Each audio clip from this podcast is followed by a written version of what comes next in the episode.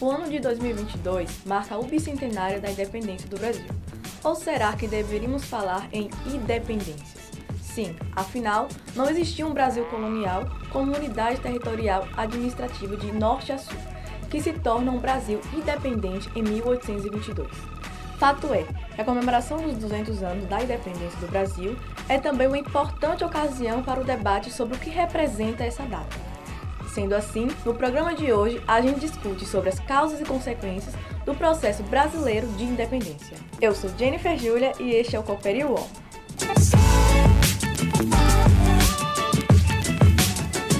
Vamos começar com um questionamento bem espinhoso. Afinal, qual independência estamos comemorando?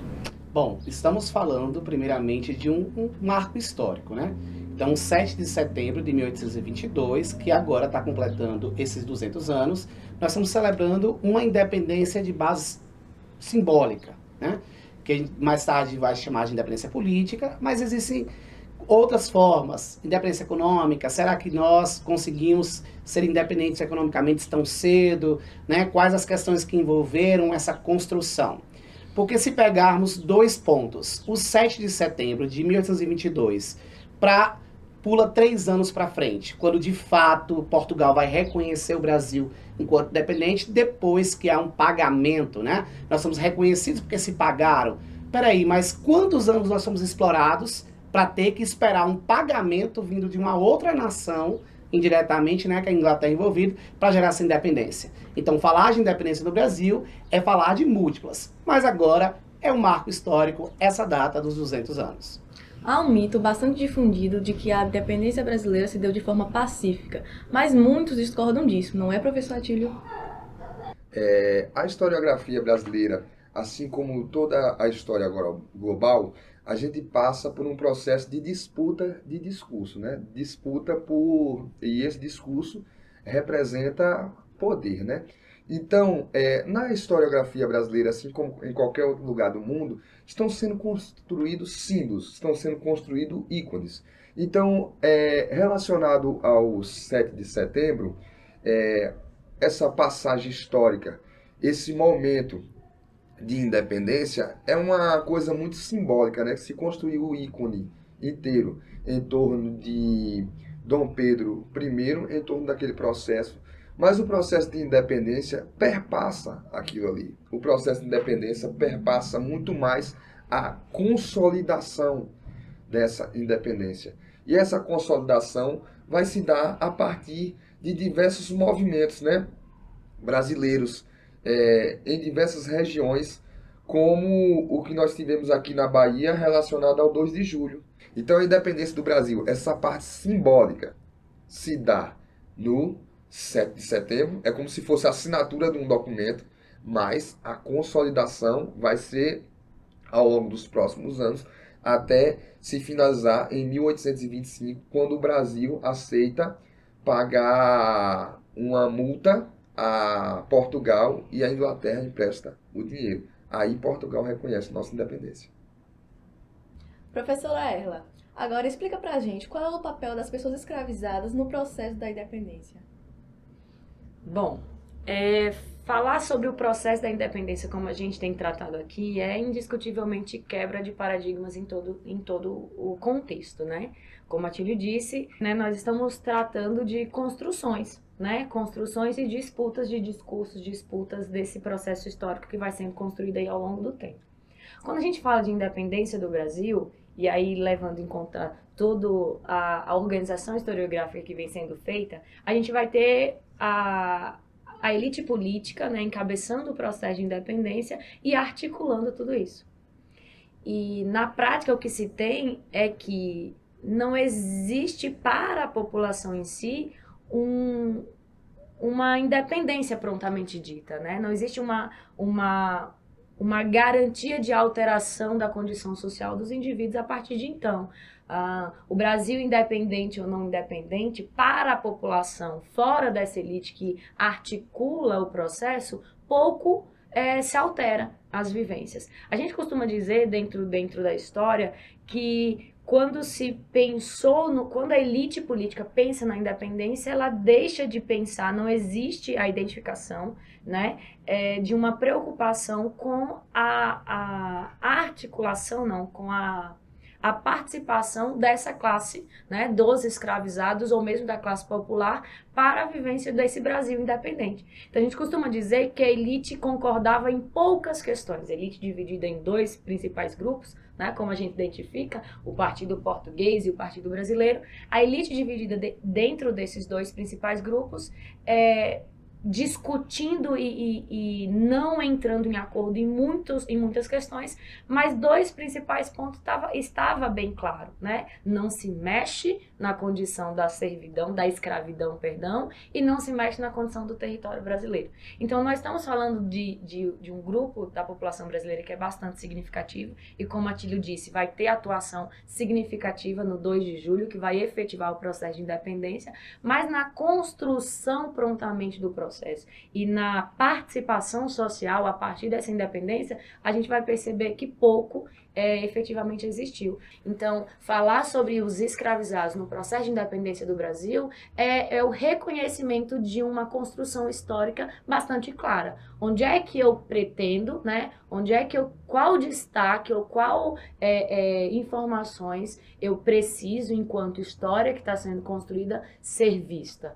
Então, a, a, população escravizada no Brasil, dentro desse processo de independência, ocupa esse espaço. Esse espaço que a elite que detinha o poder naquele contexto fez questão de manter à margem.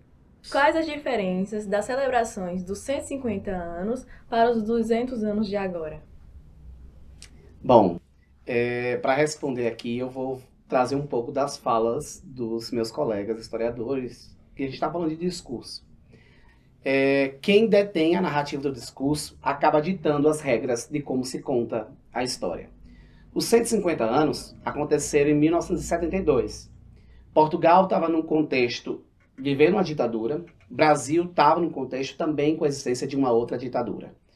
Então, é, militares portugueses vieram para o Brasil para participar das celebrações e era uma forma de justificar a existência desses dois regimes. São 150 anos de independência do Brasil para aquele momento, né? E vai se trazer uma construção de até que ponto nós queremos um Brasil. Qual o Brasil diferente que a gente deseja? A gente traz para cá, para agora, né? 200 anos de celebração. É, essa narrativa do discurso ela vai trazer um ponto a questão do próprio Pedro I. Falar da independência do Brasil não é falar só de Pedro I, é falar também de Dona Leopoldina. Então a historiografia hoje vai trazer novas vozes, mostrar que outras vozes foram importantes para esse processo de construção. Se houve apagamento, houve, e muito apagamento, de vozes de mulheres, de populações escravizadas, como a professora Erla trouxe, e agora o intuito dos 200 anos de pensarmos nós enquanto Brasil é pensarmos nós somos sujeitos brasileiros. Qual o nosso papel? O que nós vamos celebrar e como nós vamos celebrar? Para finalizarmos a entrevista, gostaríamos de saber qual o balanço histórico da independência. É, analisando a história brasileira, nós não tivemos avanços significativos, né? Essas classes mais baixas continuam da mesma forma que eram lá no processo de independência, participando muito pouco ativamente do, do cenário político, das decisões. Então, nós continuamos com esse, com esse mesmo parâmetro né, do que nós tínhamos lá, em alguns sentidos, do que nós tínhamos há 200 anos atrás. Diante dessa é, realidade, o Brasil passou, né, ao longo desse tempo, somos um país jovens, né, em, em situações de repetição. Né, alguns acontecimentos políticos, da forma como eles são narrados, da forma como eles são acontecidos, eles têm uma tendência muito grande de manter o status quo, né, de um grupo em comando em detrimento de outros que são desprivilegiados. Mas há esses 200 anos teve avanços, não teve? Estarmos, né, sentados aqui discutindo o processo, né, de, de, essa, esse processo de comemoração, né, pensar a comemoração é perceber já indiscutivelmente esse avanço. Uh, há 200 anos nós tínhamos uma população que pouco participava e que ativamente hoje, hoje pouco participa, mas que o conhecimento desse processo, o conhecimento histórico desse processo, a quebra de paradigmas, né, desses símbolos que foram criados, faz com que estejamos hoje aqui discutindo tudo isso. Então, talvez essa seja exatamente o, o ponto de partida, né, para a, a, construção de, ou a continuação da construção de sujeitos históricos atuantes. Atuantes, né? Atuantes nessa história que há 200 anos atrás estava inerte. Ah, e o que, que, o que faz ou o que dá condição ao indivíduo dessa de sair dessa condição de inércia, né, de sair dessa condição de não participação, é o conhecimento histórico. É conhecer, é reconhecer estes símbolos, né, os motivos pelos quais esses símbolos foram criados, e a partir desse reconhecimento é que a participação ativa se faz é, presente, se faz eh, se tem condição, né, se identifica a condição de uma participação ativa a partir desse reconhecimento histórico. Agradecemos a participação dos professores neste debate sobre a construção do Brasil, que ainda está em andamento. Olá,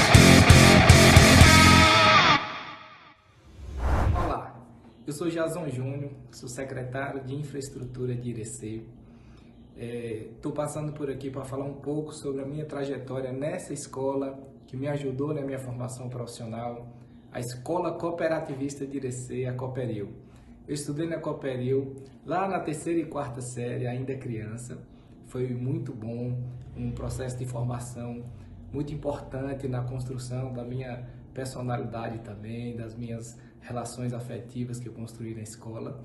E depois eu voltei para Cooperil no terceiro ano do ensino médio, já no último ano de, de formação escolar, antes de ir para a universidade. Também foi fundamental. Como esquecer das Olimpíadas? Eu que fui atleta, é, a construção nossa do pensamento coletivo passa também pelo esporte, foi muito fundamental. As gincanas, as quadrilhas. Então, um período de construção da minha personalidade, da minha formação. Depois fui para a universidade, sou engenheiro agrônomo, tenho mestrado em extensão pela Universidade Federal do Vale de São Francisco. E agora sou um gestor público né? Há 10 anos eu me dedico a essa área da gestão pública, estou secretário de infraestrutura de IRC e a Cooperil foi fundamental no meu processo de formação, na construção do meu conhecimento e hoje eu posso, de maneira efetiva, contribuir com a cidade que eu vivi, que eu vivo. Que...